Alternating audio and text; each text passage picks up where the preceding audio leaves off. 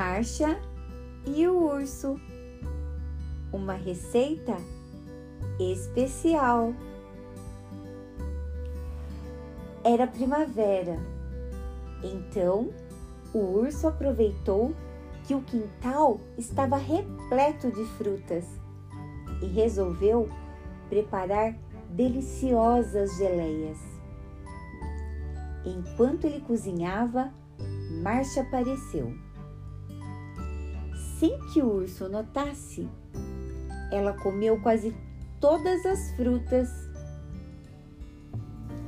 Ao perceber a travessura, o urso ficou desapontado, pois precisaria colher tudo de novo.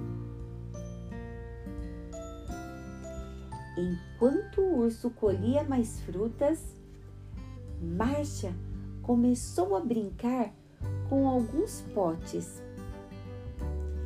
Mas ela enlatou a cabeça dentro de um deles. Ao tentar ajudá-la, o urso ficou com uma das mãos presas no pote.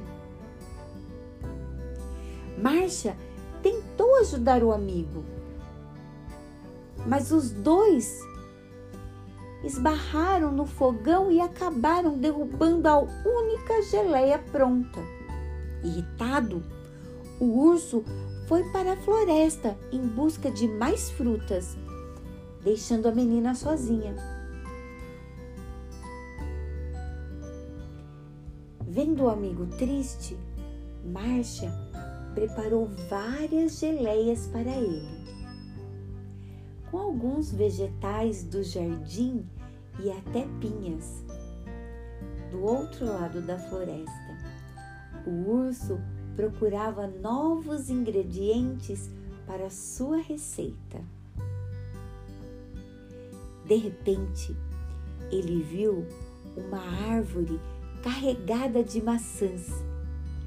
Depois de cutucá-la, para fazer as frutas caírem, diversos porcos espinhos apareceram e levaram as frutas embora rapidamente.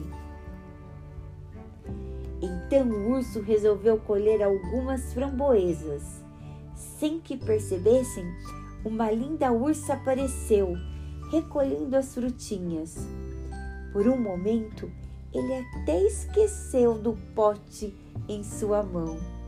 Ele só lembrou daquele pequeno problema quando a ursa riu baixinho, olhando para a mão dele.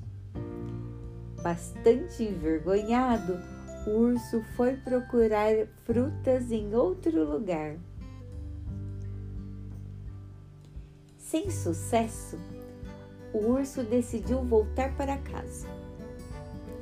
Ao chegar lá, ele percebeu que Marcha tinha aprontado alguma coisa. Para sua surpresa, a pequena havia preparado geleias de diferentes sabores. Mesmo desconfiado, o urso comeu as geleias. Elas estavam deliciosas Márcia ficou feliz por ver que o amigo havia gostado dos doces e aproveitou para tirar o pote da mão dele. Depois da confusão, os dois aproveitaram o fim da tarde juntos.